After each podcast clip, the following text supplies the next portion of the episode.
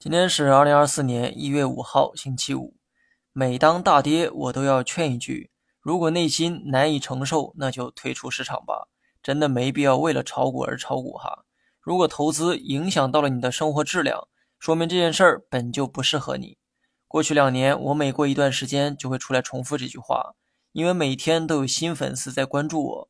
对于很多人来说，这两年就是他们人生中的第一个熊市。所以我也只能每过一段时间就出来提醒各位。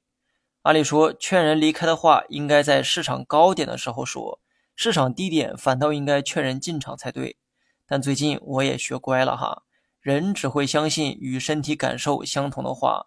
多数人感受到的是下跌带来的恐惧，所以我也只好顺着人们的感受劝人离开。当然，我上文说的并不全是讽刺哈。如果投资真的影响到了你的生活质量，任何时候离开都是对的。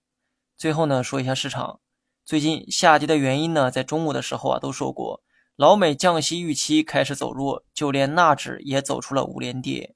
另外，到了年初，市场都在期待更有力的刺激手段，但最近消息面很平静。这一平静，人们就愿意胡思乱想，而胡思乱想通常会夹杂着对之前下跌的情绪，所以胡思乱想后的结果也不难猜。无非就是继续悲观。我目前呢还是持仓不动的状态我能感受到十二月份的经济数据啊也不会太好。如果真是这样我估计还得多观望一段时间。最后祝各位周末愉快。